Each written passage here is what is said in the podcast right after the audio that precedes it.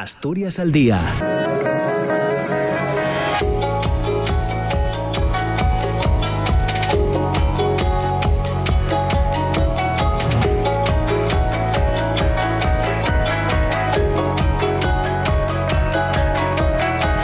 tal? ¿Cómo están? Muy buenos días. Son las 9 de la mañana y dos minutos. Bienvenidos, bienvenidas. Comienza Asturias al día en este lunes 8 de mayo. Ya saben que estaremos juntos en una primera parte hasta el boletín de noticias de, las 10. Escucharemos las noticias, nos pondremos al día y después continuaremos hasta las 10 eh, y media de la mañana.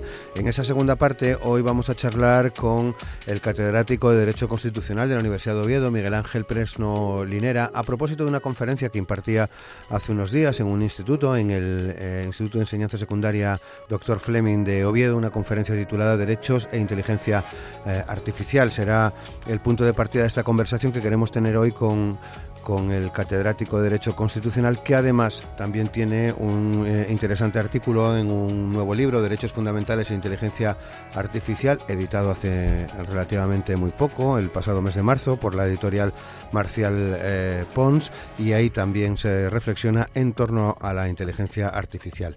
Es eh, el motivo que nos lleva a charlar hoy con, con el catedrático Miguel Ángel Presno pero ahora, a las 9 y 3 minutos, les comento que cuando solo faltan unos días para que se celebren elecciones autonómicas en 12 comunidades y elecciones municipales en toda España, UNICEF eh, acaba de lanzar una campaña que se titula Mueve tu ficha, cuyo objetivo es que la ciudadanía tenga en cuenta a los niños y a las niñas a la hora de emitir su voto.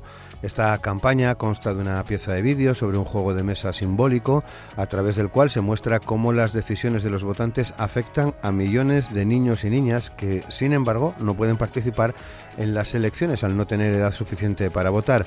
Así, según las opciones que escojan los jugadores, se ve cómo se puede elegir entre invertir en educación de calidad, invertir en psicólogos, en psicólogos infantiles, garantizar viviendas asequibles para las familias, entre otras opciones, o bien mirar para otro lado.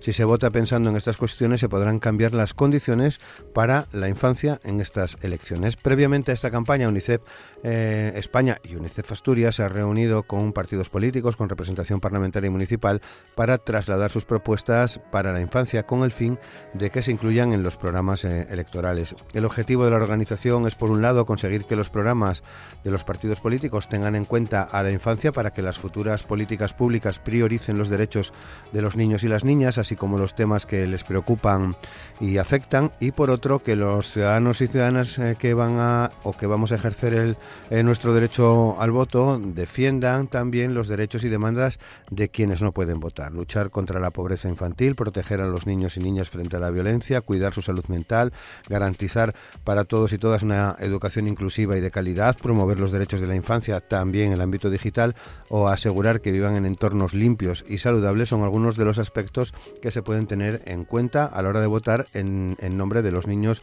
y las niñas en nuestro país dentro de poco más de tres semanas, el próximo día 28 de mayo. Pues para conocer los detalles de esta campaña, eh, que ha diseñado UNICEF España. Hemos invitado a, compartir este tiempo con nosotros a Pablo Suárez Moro, que es el coordinador de UNICEF en Asturias, a Alejandro García de la eh, asociación Los Glayus y también a tres chicas, Irene, Taliana y Celia, que están vinculadas de, de una u otra manera a los grupos de participación que colaboran con UNICEF o que forman parte también del Foro Joven de UNICEF que muchos de ustedes seguro que recuerdan porque hicimos ya bastantes programas mm, compartiendo este espacio con, con UNICEF eh, Asturias. 9 de la mañana y 6 minutos. Asturias al día con Roberto Pato. Y con Amor Argüelles en la realización técnica del programa saludamos a nuestros invitados en el día de hoy. Eh, Pablo Suárez Moro. Pablo, ¿qué tal? ¿Cómo estás? Muy buenos Hola, ¿qué tal? Buenos días. Encantado de estar por aquí otra vez. Muchas gracias, Pablo. Alejandro García, ¿qué tal? Alejandro, ¿cómo estás? Buenos días. Pues muy bien, y con mucho gusto de estar por aquí una vez más. Muchas gracias, Alejandro. En el estudio también está con nosotros eh, Taliana, que es una chica de, del grupo de participación de La Viana. Taliana Oliveira, ¿qué tal, Taliana? ¿Cómo estás? Muy buenos días. Muy bien, bastante bien. Muchas gracias por compartir este espacio también con nosotros. Y al teléfono tenemos a, a Irene. Irene, ¿qué tal? ¿Cómo estás? Muy buenos días.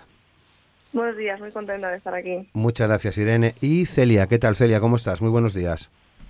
Buenos días, muy bien, muy contenta también. Bueno, pues nada, eh, ya estamos todos juntos ahora en el programa para hablar de esta, de esta campaña y de algunas de las cuestiones que se recogen en ella.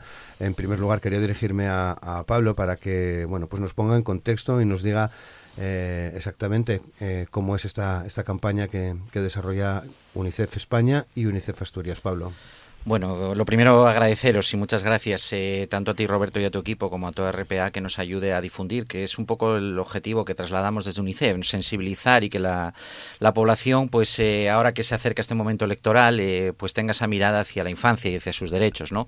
Como bien decías al principio, es muy importante que muchas de las decisiones que se van a tomar, tanto en los ámbitos autonómicos como locales, pues van a afectar a millones de niños y niñas en tanto en nuestro país como, como en esta comunidad autónoma que, que obviamente pues eh, no tienen no pueden votar simplemente por, por, la edad. Entonces nosotros ponemos eso en una campaña que se denomina mueve tu ficha que invitamos a toda la ciudadanía que quiera y le apetezca conocerla. Se puede visibilizar en una página web que es unicef.es barra mueve tu ficha donde aparte de ese de ese juego no simbólico de ese de ese spot que, que se prepara donde un poco se pone en perspectiva no de la importancia que tiene pues eh, tenerles en cuenta. También eh, situamos y colocamos ahí las, eh, las propuestas electorales que hemos presentado a los partidos. Tradicionalmente y durante, durante otras eh, convocatorias electorales, eh, desde UNICEF preparábamos una serie de recomendaciones y propuestas que lanzábamos a los partidos y luego los partidos, pues en una otra medida, las incorporaban en sus programas. Este año hemos, nos hemos decidido y hemos apostado por lanzar también algo para toda la gente, para la ciudadanía, para que lo conozca, porque al final muchas de las decisiones que se van a tomar para los próximos cuatro años y fruto de lo que surjan estas elecciones, pues va a afectar mucho a los niños, niñas y adolescentes. Y en esas propuestas que elaboramos desde UNICEF, pues un poco lo que queremos es que la gente conozca, ¿no? Cuáles son las necesidades de la infancia y sobre todo que les tengan en cuenta, aunque ellos no puedan ejercer ese derecho al voto por la edad. Entonces, eso es un poco el, el resumen de, de, lo que hemos preparado, ¿no? Bueno, visibilizar algunas cuestiones de las que vosotros en UNICEF Asturias, en estos grupos de participación, el Foro Joven, no dejáis de hablar durante todo el año, pero que no son visibles ni la mitad del año prácticamente, Pablo. Sí, eso es cierto, ¿no? Yo creo que si bien Asturias es un, un territorio tradicionalmente donde la escucha a la, a la infancia, la participación infantil y, y cómo se cómo se, se articula el, todo este trabajo eh, a lo largo de los 365 días, hay momentos que son especialmente claves, ¿no? Como este, ¿no? Porque al final todo lo que se desarrolle en los próximos cuatro años pasa mucho por cómo se configuren los distintos eh, los distintos eh, gobiernos municipales y autonómicos. Entonces queremos situar todos estos temas y, por lo menos que la gente los conozca y los visibilice porque, bueno, hay, como bien dice el juego simbólico, ¿no? Hay muchas eh, cosas muy importantes para toda la ciudadanía, pero las cosas de la infancia también tienen que ser importantes para toda la ciudadanía, no solo para los niños y adolescentes, porque todo lo que vaya a pasar y todo lo que, lo que se haga, pues también les afecta y, bueno, pues eh, esa mirada, ¿no? Esa sensibilización, eso de pensar en ellos también, pues yo creo que es una responsabilidad eh, individual y colectiva de, toda nuestra sociedad, ¿no? Bueno, eh, en la página de UNICEF España donde se puede ver este juego, mueve, mueve tu ficha, cualquier persona puede entrar y eh, bueno, jugar, participar, Alejandro, de alguna manera, ¿no? Es así, ¿no? Bueno, es muy importante ¿no? Eh, que la gente se informe, que tenga en cuenta um, esta campaña de UNICEF para um, tener en su conciencia un poquito a la infancia a la hora de votar, ¿no? Los niños y niñas no pueden votar por razones de edad hasta los 18, ¿no? Pero es verdad que son ciudadanos y ciudadanas de, de, derechos y que en el caso de Asturias, por ejemplo, en las ciudades amigas de la infancia están teniendo papeles muy importantes por el procomún, ¿no? Por, por, la, por la vida de la comunidad. Entonces creo que es un ejercicio de responsabilidad por parte de los adultos que van a votar que tengan en cuenta a, a, la infancia, ¿no? que durante unos instantes dediquen un tiempo a pensar en que los chicos y chicas de los pueblos y ciudades de Asturias pues no pueden votar, pero, pero están ahí ¿no? en, en ciudades amigas de la infancia o no, las que no lo tienen, y que, que deberían serlo todas y que las que están pues, pues tienen que tener cada vez más en cuenta a esa infancia. ¿no? Entonces es un ejercicio yo creo de responsabilidad ciudadana importante. ¿no? Mm, bueno, eh, decía al inicio Pablo que os habéis reunido tanto UNICEF España como UNICEF, Asturias con eh, todos los partidos o con la gran mayoría de los partidos políticos que tienen representación parlamentaria o, municipal para trasladar eh, estas propuestas. En términos generales, ¿cómo han ido estos encuentros, Pablo? Bien, la verdad que la verdad que bien, ¿no? Muy bien. Eh, ya pues eh, siempre que hay estos procesos eh, electorales pues ofrecemos, ¿no? Al final es una colaboración y una y un traslado de propuestas que hacemos con todos los partidos y que de alguna manera pues quiere situar sobre todo temas clave. Es evidente que los programas electorales no pueden ahondar en todo y con detalle, pero sí es verdad que hay líneas que son muy estratégicas y muy importantes tanto a nivel municipal como autonómico. generalmente y, en lo que yo he participado siempre han sido muy bien recibidas. Eh, contrariamente a otros temas, es verdad que yo creo que la infancia en general concita importantes eh, acuerdos y consensos a, todos los niveles. Nosotros eh, que participamos pues de asesores en muchos municipios, incluso en la, en la, comunidad autónoma, cuando se nos requiere, sobre todo para temas de infancia y adolescencia, pues observamos eso. ¿no? obviamente son políticas que, que suelen gozar pues de, un amplio consenso, aunque bueno, también es verdad que, que, hay ocasiones en las que no, pero, pero en lo que se en lo que respecta a UNICEF, siempre pues eh, hemos sido recibidos, eh, acogidos y, es verdad que luego la, eh, los distintos programas de una u otra manera pues van, van incluyendo alguna de estas recomendaciones que siempre nos gustaría más, ¿no? que siempre nos gustaría pues que, que, muchas de estas prioridades estuvieran más arriba dentro de, de, lo que son los programas, es cierto, ¿no? pero es verdad que yo creo que cada vez y cada según se va avanzando hay una mayor conciencia por parte de, de los partidos de que, los, como decía Alejandro, también son ciudadanos, aunque no puedan votar, eh, son ciudadanos de pleno derecho y sus necesidades, sus inquietudes y sus propuestas pues eh, también son importantes. Claro, porque al menos una vez al año, eh, tanto en ayuntamientos o en los principales ayuntamientos como en la Junta General del Principado, hay momentos, hay plenos en los que hay participación de la infancia y la adolescencia, ¿no?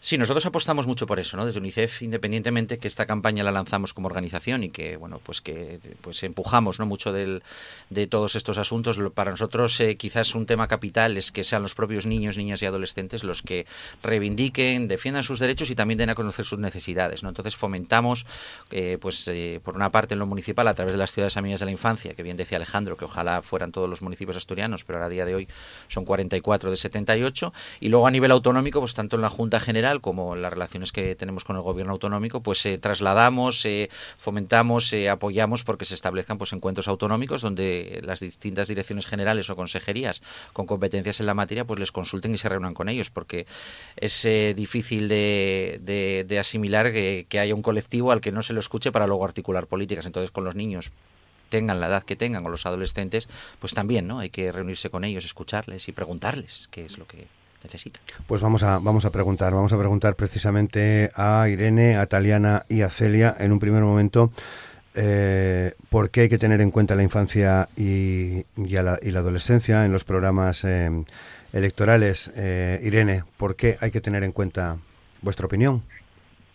Pues bueno, yo vengo del grupo de participación infantil y adolescente de Castrillón y nosotros lo estuvimos hablando y concluimos que, a ver, es muy importante ya que normalmente no se les tiene en cuenta porque los adultos suelen pensar eh, si sale este partido mm, qué va a pasar con mi trabajo, qué va a pasar con mi familia, etcétera, y no se tiene a la infancia y a la juventud tan en cuenta.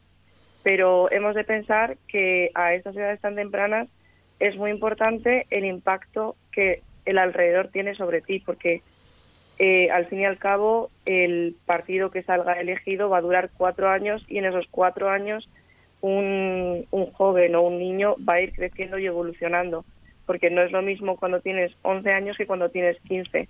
Entonces, eh, los impactos que tienen en esos años son vitales para la vida de cada niño y por eso hay que tenerles en cuenta para poder mm, hacer que crezcan a gusto, por así decirlo, ¿no? Eh, Taliana, ¿qué opinión tienes tú? ¿Por qué hay que tener en cuenta eh, a la infancia y la adolescencia? Después de todo, eh, nosotros somos los que vamos a ser el futuro y, que formamos parte de esta sociedad y tendrían que pensar que nosotros vamos a ser los que seguimos en ello. Y como decía la chica, a los cuatro años muchas cosas cambian y nosotros vamos a ser los que tengamos como importancia en ese momento. Celia. Y bueno, es lo que están diciendo mis compañeras. Eh, al fin y al cabo, el, desarrollo de, los niños, niñas y adolescentes es una cuestión vital eh, para el desarrollo de la sociedad en general.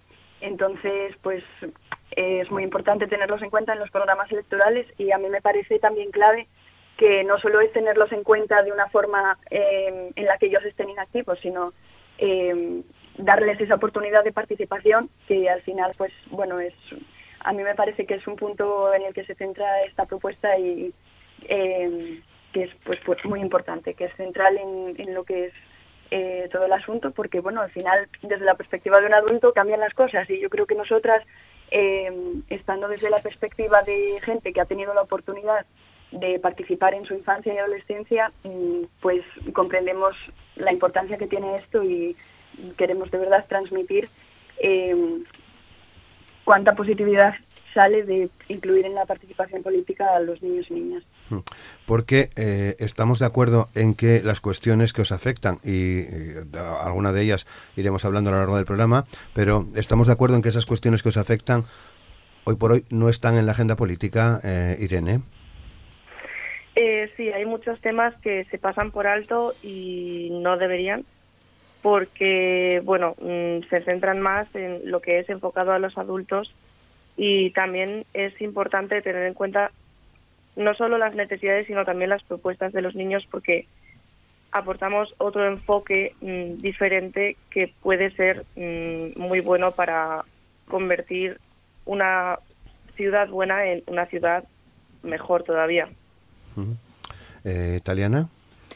Yo pienso que no estamos metidos en ello, eh, porque los adultos son los que mandan y nos ven a nosotros como inferiores, que no podemos pensar por nosotros mismos y no podemos aportar algo mejor a, a los demás, pero eso no es así. Tenemos una mente bastante evolucionada, pensamos diferentes, pero siempre pensamos en el bien de los demás y que nos puede ayudar a evolucionar la sociedad.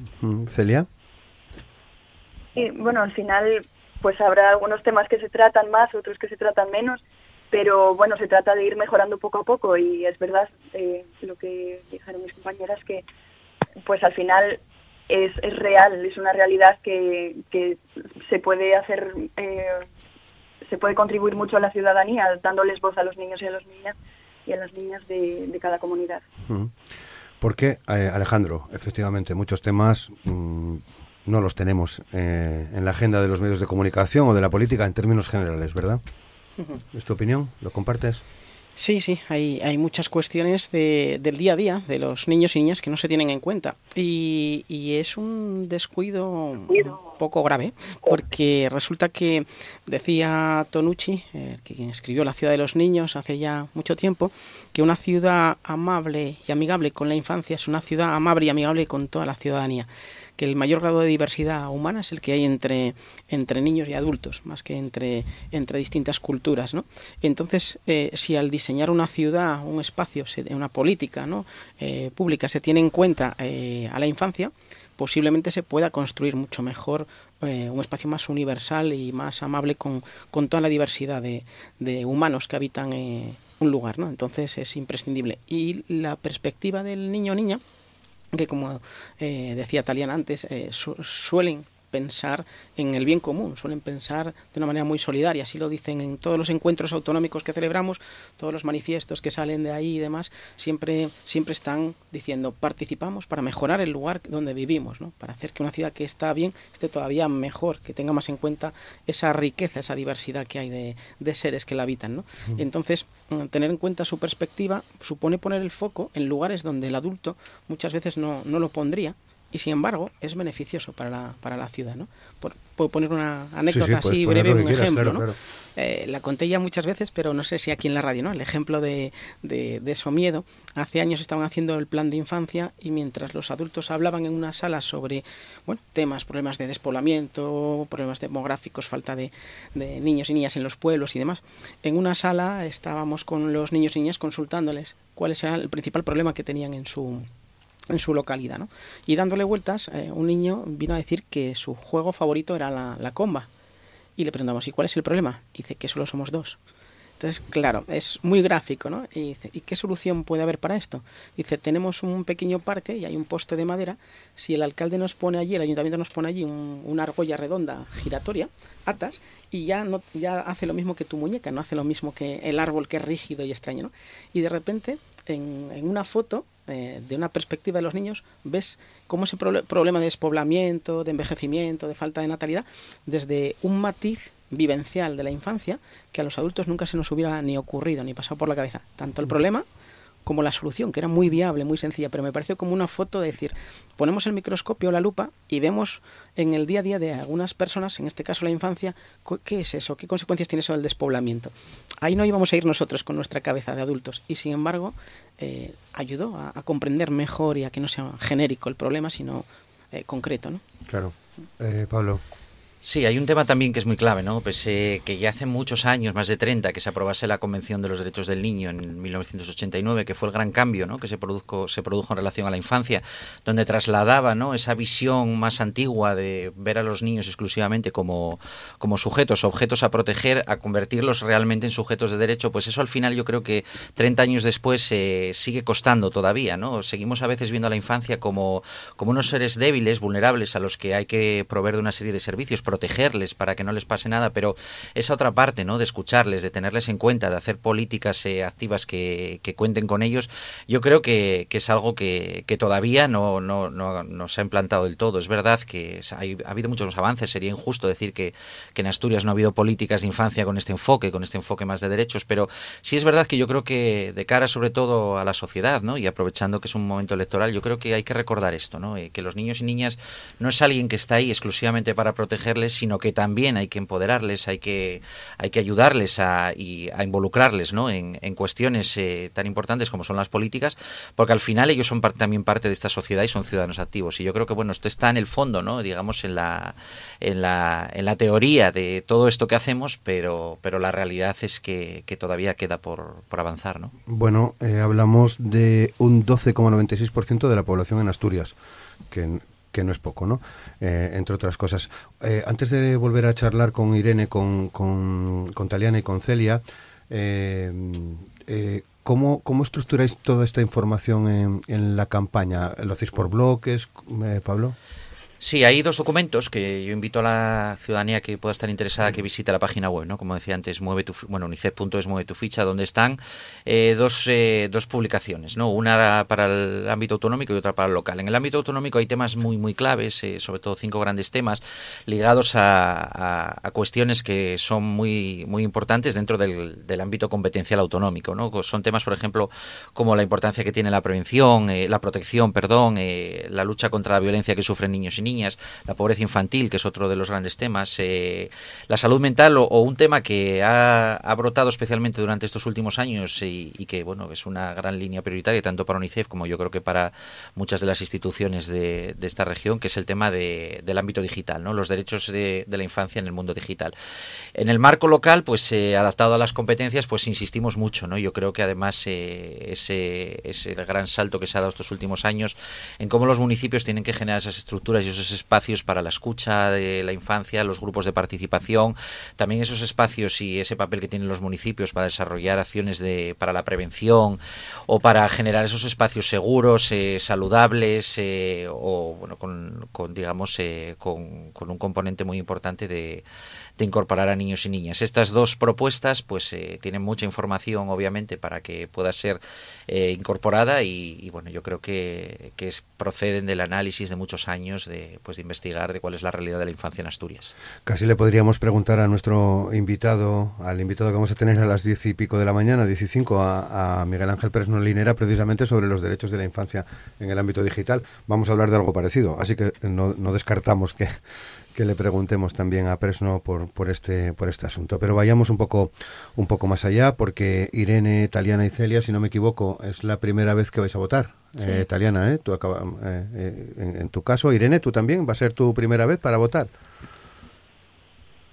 Sí, yo cumplí en octubre del año pasado y va a ser mi primera vez y estoy bastante nerviosa. Pero sí que voy a tener en cuenta la infancia y todo lo que hemos trabajado en el grupo de participación hmm. porque pues me parece muy importante y no me parece que los partidos políticos especifiquen sobre ello mucho, así que voy a tener que investigar. Muy bien. Eh, Celia, ¿también va a ser para ti la primera vez en votar? Y para mí también. Eh, yo ya tengo 21 años, pero bueno, al final, pues siendo cada cuatro años me toca ahora. y nada, sí, al final pues conlleva sus nervios y y también son cosas que hay que tener en cuenta. De todas formas, a mí me parece importante eh, decir también que desde los grupos de participación se trabaja de una forma política, entonces pues me parece una situación muy importante porque al final siendo el partido que haya el partido que haya en el gobierno, pues la infancia está presente igualmente. Claro, es que además no, bueno, no nos interesa para nada, ¿eh? ¿Cuál, va a ser la orientación de vuestro voto? Solo faltaba, ¿no? claro, es un secreto y fruto de una reflexión que seguro haréis eh, profunda eh, seguramente, vamos, porque estoy completamente seguro, ¿no? Pero vayamos a hablar un poco de estos, de estos, eh, de estas cuestiones que, se ponen de, manifiesto, ¿no? Uno de cada tres niños asturianos está en riesgo de pobreza o exclusión social. Eh, quizás este, esta es una de las cuestiones que, más os preocupa, la lucha contra la pobreza infantil, Taliana. Sí, porque los niños a veces a ver, necesitamos, tenemos nuestras necesidades eh, y también algunos queremos aprender. Eh, y al tener la pobreza, a veces perdemos recursos necesarios que, como ya sea salud, ya sea los estudios o cualquier cosa, y hay niños que tienen la necesidad de ello para poder eh, seguir avanzando en la sociedad. ¿Qué opinas tú, Irene? sí, bueno, yo opino lo mismo porque muchas veces el tema del dinero es un obstáculo eh, para los derechos básicos de los niños como el trato justo y es una cosa que podría arreglarse relativamente fácilmente desde cada ayuntamiento para que los niños se sientan todos iguales y no crezcan con ese estigma de mm, yo tengo menos dinero, yo soy menos que el resto. Eh, Celia es eh, tal cual como ha dicho Taliana es, es muy importante porque bueno al final aparte de cubrir las necesidades básicas de los niños y mejorar su calidad de vida y crear pues esa igualdad eh, es una dota de oportunidades muy importante para garantizarles un futuro mejor y por tanto pues también un mejor futuro de las siguientes generaciones y pues como venimos diciendo en general de la ciudadanía claro es un tema preocupante, Alejandro, la pobreza, la exclusión social, ¿no? Que creo que además en estos grupos eh, trabajáis mucho en, el ámbito eh, autonómico, ¿no? Sí, sí, se, tiene muy en cuenta y ha habido consultas específicas sobre el tema de la pobreza en encuentros autonómicos y los niños y niñas y adolescentes eh, piensan mucho en clave, como decíamos antes, de solidaridad, ¿no? de, apoyo. Eh, como decía Taliana antes, eh, cuando un niño o una niña pierde, pierde pues capacidades, recursos por, por, temas de pobreza, empieza a estar en una situación de desventaja, porque es como una espiral, te va llevando a que ciertas pérdidas en lo económico lleven a pérdidas también en lo social, incluso a veces en lo relacional. lo vimos cuando consultamos a la infancia eh, ya cuando la, crisis financiera del 2008, eh, en los años siguientes que se hizo alguna consulta, cómo había gente que había cambiado tanto su situación de un día para otro que incluso sus relaciones sociales se habían visto mermadas completamente, ¿no? Eh, porque ya no, no, te manejas en el mismo círculo, o por vergüenza, o por rechazo, ¿no? De repente una pérdida económica en el ámbito económico conlleva pérdidas y desventajas en el ámbito social, relacional, cultural, mm, formativo y son demasiadas pérdidas para el sostén de un ser humano, ¿no? Eso no, no debería ser, ¿no? Entonces, efectivamente, los ayuntamientos eh, deberían de, contribuir a que esas pérdidas eh, se puedan compensar de alguna manera y no afecten a, a, todos los ámbitos que parece que va como en cascada. ¿no? Bueno, ligado a esto y por la experiencia que tenemos con UNICEF de distintos programas a lo largo de a lo largo del año, hay otro asunto que también aparece que es recurrente eh, y lo digo entre comillas, que es la, la violencia, la necesidad de proteger a los niños, a las niñas frente a la violencia. Eh, Celia, eh, esto es más que necesario, ¿no? Efectivamente, bueno, ya partiendo de esa situación, pues de mayor vulnerabilidad en la que se puede encontrar los niños, niñas y adolescentes, eh, pues se trataría de mejorar el sistema de protección para que puedan, pues, ejercer sus derechos desde un entorno seguro, que al fin y al cabo eh, es pues una, una cuestión más que hay que tratar. Eh, Irene. Eh, sí, lo que ha dicho mi compañera me parece muy importante y también quizás hemos de em, tomar en cuenta lo que viene antes de la violencia, intentar prevenir esos comportamientos de, de bueno discriminación y quizás de, de bullying en algunos casos, eh, pues yo creo que también está ligado a la salud mental de los niños, porque si un niño está mal, va a repercutir en, en mm. forma de violencia hacia otro niño.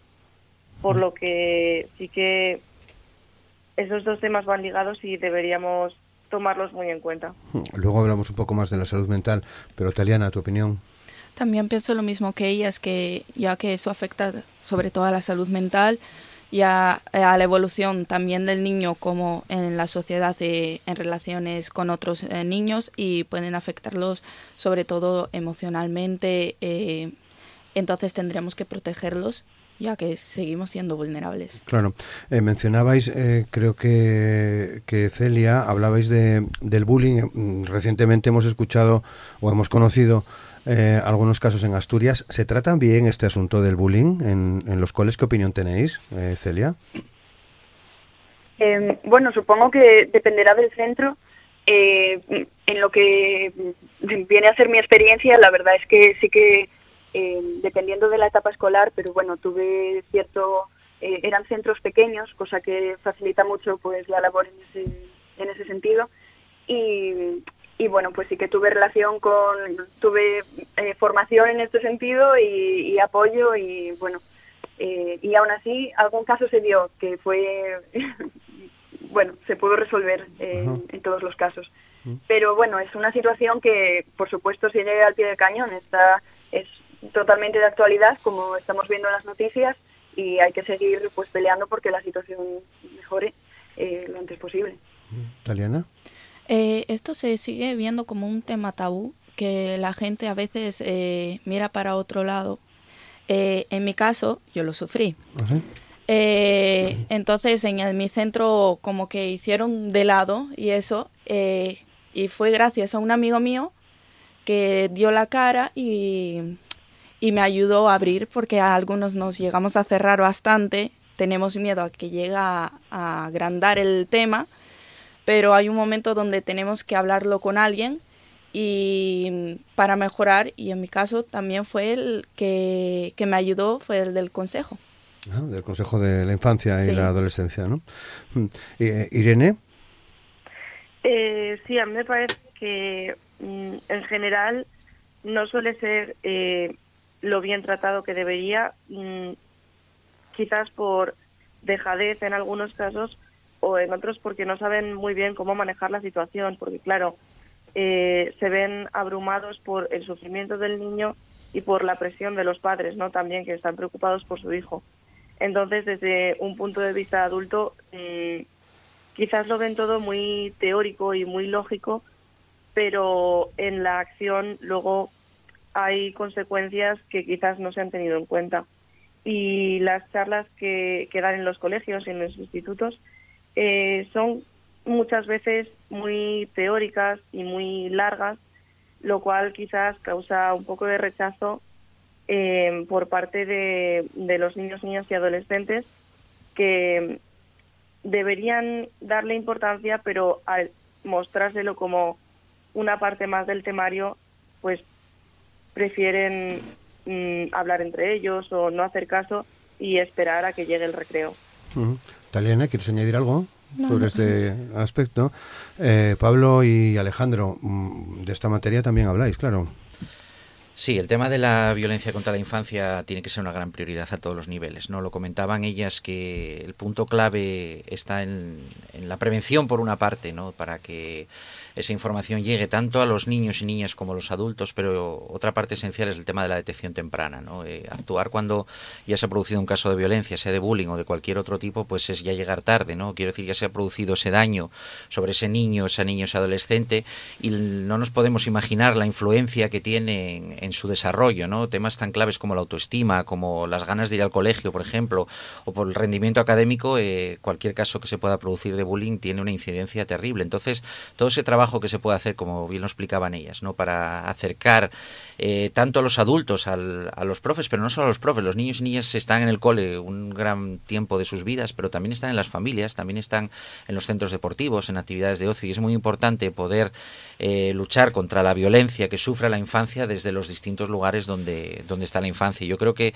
ese trabajo eh, de detección y de prevención pues es tan clave como luego pues el, otro la otra acción de intervenir cuando ya se ha producido que obviamente es llegar llegar tarde no mm, Alejandro aquí algunas cosas entre se han dicho muchas no ahora muy interesantes eh, comentar también ¿no? en clave participativa ¿no? de los niños y niñas por ejemplo recientemente eh, bueno hace ya un, unos meses, un año ya casi, el Consejo de la Infancia de Áviles eh, pues hizo un trabajo de, de la, la LOPIBI, la, la, Ley Orgánica de Protección frente a la Violencia para la Infancia y Adolescencia, eh, de traducción para que la propia infancia y adolescencia pueda eh, leer, leerla y entenderla y saber qué hacer, ¿no? Es como una guía muy práctica, pues saber a quién llamar, con quién hablar, eh, bueno, ese tipo de herramientas, la propia infancia puede participar de ellas y colaborar para que se entiendan mejor. Entonces es, es un trabajo importante que hacen los grupos de participación. ¿no?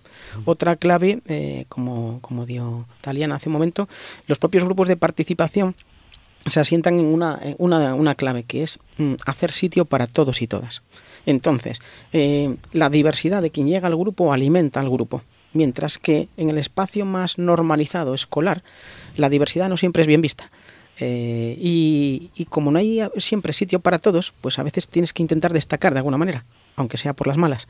Entonces se generan espacios que no son los espacios de una cultura de la solidaridad, de una cultura de paz, que podríamos decir, ¿no? ¿Cómo pensar en eso eh, con los propios niños y niñas para aquellos ambientes escolares, deportivos, eh, en los que están sean ambientes construidos junto con el adulto y el niño para que sean espacios amigables. Y en un espacio amigable no tiene mucho sentido ni valor eh, un comportamiento violento, no, no encaja. Entonces, ¿qué pasa? Que el grupo como tal rechazaría, como pasó en tu caso, alguien te apoya porque no, no tiene lógica eso ahí. El problema es cuando sí tiene lógica y entonces es más fácil que explote o que ocurra o que se esté dando, ¿no? Mm, italiana. A ver, el consejo en sí eh, aceptamos a todos, como bien dijo Alejandro, eh, porque todos somos iguales. Da igual que tengas una diferencia, ya que sea el, color de los ojos o cualquier cosa. Eh, somos importantes, todos tenemos pensamientos únicos y al estar en consejo nos ayuda bastante a convivir con ellos, conocer, ya que sea distintas culturas, eh, conocimientos diferentes de edades, ya que somos de jóvenes como de grandes, y podemos compartir un momento durante una hora o dos horas juntos jugando, divirtiéndonos, y es un momento tranquilo donde uno puede ser nosotros mismos sin que eh, se ofenda otra persona o sin que nos juzguen, no como en el colegio que a veces tienes que callar, tienes que sentirte cohibido pensando, ¿qué dirán esto si digo una cosa? Entonces el consejo te da cierta libertad. Qué bien. Eh, Celia. Sí, la verdad es que es, es un espacio muy seguro para eh, pues para poder ser tú mismo al final, porque de lo que se trata este consejo, el consejo es de que te escuchen. Entonces, pues es una forma de tanto de dar a conocer tu realidad como de conocerla de los demás y esto pues posibilita que, que haya más solidaridad entre diferentes tipos de personas y diferentes contextos de, cada participante, lo cual es muy positivo y, influye en muchos aspectos fuera del grupo de participación, influye muchísimo y se, se nota muchísimo. Mm, Irene. Claro, sí, yo creo que la clave de un grupo, un grupo de participación está en que ninguna idea está mal y nada de lo que digas va a ser juzgado. Entonces, allí, pues los niños, niñas y adolescentes nos sentimos em, apreciados y desde algún punto de vista, pues mm, como que influimos en la vida de los demás y eso, pues, nos hace sentir importantes y nos impulsa también a, pensar más y, en más temas y en no creer que nuestra opinión está mal o va a ser juzgada. Por lo que luego eso nos da más seguridad para, pues, en charlas cotidianas, eh, sacar a la luz nuestra opinión o argumentar cosas que creemos importantes y nos están teniendo en cuenta en una conversación de adultos, como puede ser. Claro. 9 y 41 minutos. Eh, salud mental. Salud mental en la infancia y en la adolescencia, cada vez más presente, fundamentalmente, Pablo, después de, de la pandemia o a lo largo de los eh, dos, tres últimos años, ¿no? Sí, es cierto, ¿no? Es uno de los grandes temas que, situamos como prioridad, prioritarios dentro de las agendas, no políticas, pero también sociales, ¿no? Porque eh, nosotros hubo un informe que se hizo en 2021 a nivel global que, bueno, después de un análisis eh, entre las conclusiones venía que uno de cada siete adolescentes en el mundo tenía diagnosticado algún problema de salud mental. ¿no? Obviamente es una de las grandes necesidades por, por varios motivos. ¿no? Primero por las consecuencias que tiene en el desarrollo de, de los niños y niñas, porque al final eh, una patología de salud mental eh, que no pueda ser diagnosticada o tratada adecuadamente puede tener unas consecuencias a lo largo de toda la vida de la persona terribles y le puede condicionar todo su, todo su presente y futuro, pero también todo el tema de, del acceso a servicios de salud mental. ¿no? Yo creo que esta sociedad eh, siguen siendo escasos. La salud física tiene muchos más medios y mucho más recursos que la salud mental y es verdad que aunque leemos y vemos cómo pues eh, desde los distintos estamentos ¿no? Eh, se lucha o desde los ámbitos de la salud por dotar de más recursos siguen siendo insuficientes. ¿no? Y por ejemplo en temas de salud mental el no poder acudir a un psicólogo, a un psiquiatra en tiempo y plazo razonable cuando está pasando algo que es relativamente urgente pues ese es muy grave. ¿no? Y ahí por ejemplo temas como la la pobreza entrar en confluencia con, el tema de salud mental. ¿no? Una familia que no pueda costearse el acceso a una salud privada, que pueda ser más inmediata, que a lo mejor una consulta pública que puede tardar más tiempo, pues ya está generando ¿no? esa exclusión que, hablábamos antes y esa brecha en ese desarrollo, porque al final el, desarrollo mental es el, bienestar, eh, el bienestar que, puedan tener los niños y adolescentes pasa por la parte física como también por esa parte mental y yo creo que tiene que ser una, prioridad en, en estos próximos cuatro años y en los siguientes, más de lo que lo ha sido hasta ahora, porque las consecuencias, si no, son muy, muy peligrosas. Taliana, ¿qué opinas? La salud mental es algo esencial para todos y siendo jóvenes, como somos más vulnerables, tenemos cambios eh, más repentinos, sobre todo en la pubertad. Eh, entonces las emociones eh, son como una montaña rusa, subiendo y bajando y también te pueden afectar temas de estudios, de familia o algo así y cuando seas mayor, si no se detecta a tiempo, te puede afectar en las relaciones sociales como en cualquier otro tipo. Y es importante que las tengamos cercanas, ya sea en los colegios o, en la vía pública, eh, pero que nos den, eh, a ver, a tiempo la salud, porque ya si lo dices a tu médico, te dan un plazo y tardan en llamarte, pero en ese tiempo puede evolucionar eh, el problema y puedes terminando, terminar habiendo tragedias. Claro. Eh, Celia. Y bueno, es lo que dijeron mis compañeros. Al final, partiendo de que la salud mental es muy importante, pues se tenga la edad que se tenga, em, en esto, en estas edades que es, pues niños y adolescentes en desarrollo es aún más importante si cabe, porque bueno, va a influir en el resto de su vida y, y no solo eso, sino en el resto de la vida de los demás también. Tenemos la suerte de que cada vez es un tema menos tabú hablar de la salud mental y tiene más visibilidad, pero bueno, todavía hay mucho trabajo que hacer en esto pues que venimos diciendo de los plazos y de la accesibilidad y, y bueno, y, de la calidad de los servicios de salud mental. Irene. Claro, sí. Eh, nosotros también estuvimos hablando en el grupo que es prioritaria eh, la importancia que tiene el sector escolar en, en este ámbito con la infancia y la adolescencia. ya que normalmente, pues bueno, hay orientadores ¿no? en, el, en el centro, pero quizás no se les da la visibilidad que ha de dársele para que alguien llegue a decir, tenemos este servicio en, eh, en este centro, podemos acudir a él. Porque muchas veces están escondidos, nadie sabe de, de la existencia de este orientador, nadie sabe quién es, nadie sabe cómo llegar a ellos. Y también es verdad que muchas veces no se fían, ya que desde el colegio normalmente no se suele dar un sentido de fiabilidad respecto a este tema, porque pues, muchas veces cotidianamente, por ejemplo, si mm, alguien se pone a llorar en clase o le da un ataque de ansiedad o algo así, los profesores no suelen hacer mucho más que decir eh, sal al pasillo y cálmate, por lo que sienten que no pueden confiar en las figuras adultas que hay en el centro y eso les causa un rechazo Mm, hacia lo que es el aprendizaje en general. Además, cuando nos enfrentamos a una situación de pues eh, época de exámenes o muchos trabajos, eh, eso es prioritariamente lo que influye en la salud mental de la infancia y la adolescencia, porque finalmente va a ser tu futuro y pues les preocupa también cómo va a, a tener eso una consecuencia en sus familias o en su autoestima. Mm. Las cosas claras, Alejandro. ¿No? sí, sí. Hay, em, es, bueno, es un, tema que afortunadamente está sobre la mesa. Entonces, de lo que se habla. Y con total pues, normalidad, entiendo. Quiero decir, en, el trabajo que hacéis con los grupos de participación, ¿no? sí, sí, sí, sí. Los niños y niñas y adolescentes hablan ya de este tema con mucha normalidad y, eso les permite tener lucidez para buscar soluciones. ¿no?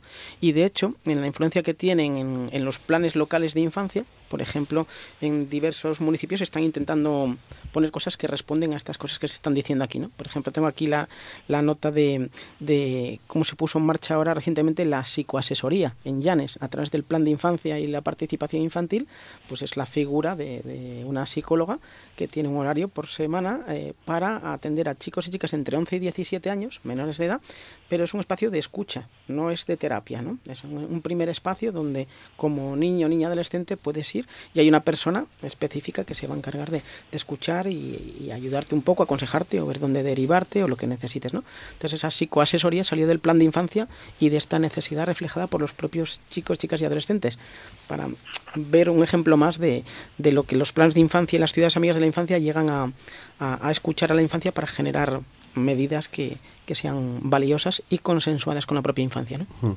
Bueno, eh, otro, otro asunto, asegurar que eh, los niños, las niñas, la infancia, la adolescencia viva en entornos limpios y saludables.